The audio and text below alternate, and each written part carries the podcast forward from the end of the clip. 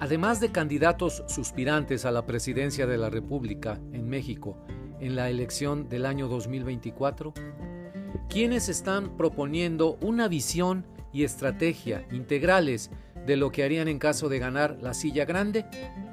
Sobre eso hablaremos el día de hoy. Bienvenidos a Mirada al Mundo, este es un espacio de opinión editorial. Les habla Rogelio Ríos Serrán, yo soy periodista de Monterrey, México, la Sultana del Norte. Y acompañado de mi taza de café, quiero compartir con ustedes, hoy 17 de mayo del año 2023, unas reflexiones, que he titulado Estados Unidos y México, la nueva relación de Marcelo Ebrard. Comenzamos. Mientras se desgrana la mazorca de Morena, de parte del presidente López Obrador y su nuevo formato, que es una reedición del tradicional destape presidencial de los años del PRI, el Partido Revolucionario Institucional, yo busco con interés propuestas explícitas, contenido sólido a las personalidades y perfiles de las personas.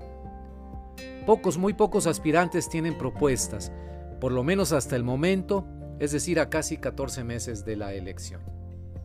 Tanto desde la oposición mexicana como del oficialismo, es decir, de los morenistas u obradoristas, como se les conoce, los observadores y analistas reconocemos rostros y perfiles que van de lo lamentable, diría yo de lo muy lamentable, a lo interesante.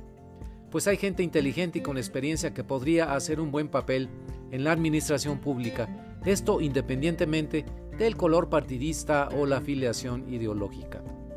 Empiezo en esta colaboración con Marcelo Ebrard, de quien leí recientemente su libro El Camino de México, una experiencia de vida, publicado en México por Aguilar el año 2023, y en particular con el capítulo 18, que Ebrard tituló Estados Unidos, una nueva relación. Primero reconoce Ebrard la complejidad de la relación bilateral entre México y Estados Unidos. Hay 42 agencias que intervienen, por parte de Estados Unidos en diferentes temas que deben coordinarse con 30 agencias en México que llevan temas similares. Vaya número, 42 agencias norteamericanas coordinándose con 30 agencias mexicanas. Imagínese usted.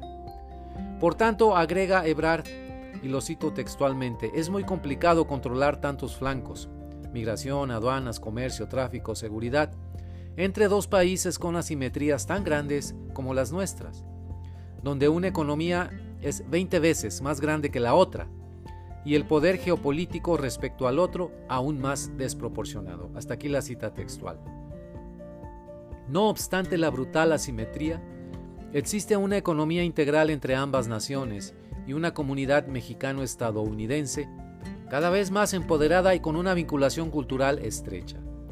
México es cada vez más importante para Estados Unidos.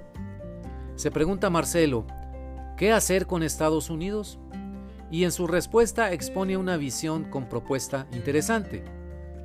El camino, es decir, la estrategia, es reducir nuestras debilidades. Es una frase textual de él. A otra pregunta eterna en la relación bilateral entre México y Estados Unidos, que se plantea de la manera siguiente, ¿cómo aprovechar la vecindad con Estados Unidos sin perder soberanía, autonomía e identidad? La respuesta de Marcelo Ebrard es la siguiente, lo cito textualmente. Pienso que sí se puede, siempre y cuando maximicemos ventajas y reduzcamos debilidades. Es un dilema, agrega, similar al de Francia y Alemania o Japón y Corea con China, solo que con una asimetría incomparablemente mayor. Hasta aquí la cita textual. Bueno, pues señala Ebrard tres debilidades sustantivas de México, así las ve él debilidades sustantivas de nuestro país. La número uno, la distancia añeja entre gobierno y sociedad que se ha convertido en una grieta amplia y profunda. Número dos, la escasa cohesión social debido a la persistente desigualdad social imperante. A mayor cohesión interna tendremos más fuerza y por ende autonomía en nuestra relación bilateral. Y número tres, la presunción de que estamos predestinados a ser un país con un rol secundario y con una pobreza casi atávica, una falta de confianza en nosotros mismos, una especie de derrotismo crónico.